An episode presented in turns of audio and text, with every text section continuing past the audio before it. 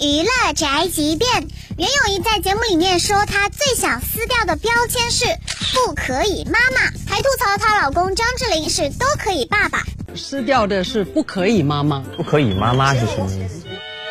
因为我儿子给我的。哦，对我儿子曾经说过，什么事情他都会跟老爸说，然后老爸就说：“你去问妈咪，不用问了，他什么都说不可以的。”是因为我我从小在警察的家庭长大，所以我的生活是很有规律的。我是那种很多时候很多事情都不可以做的。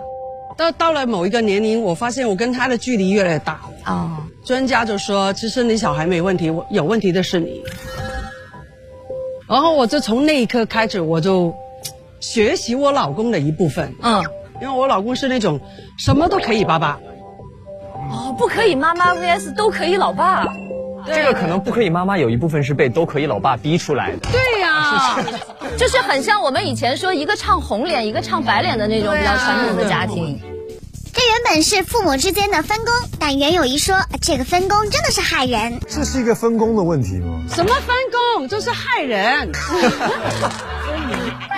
因为你角色偶尔要换一下，你不能一直演这个角色。不愿意换，我曾经生气过，我说我不要再当坏人。好啊好啊，结果第二天他还是这样。志林哥天天挖坑，然后亮亮姐一个一个跳。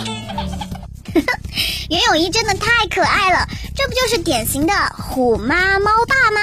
这就是本台叫大和发来报道，以上言论不代表本台立场。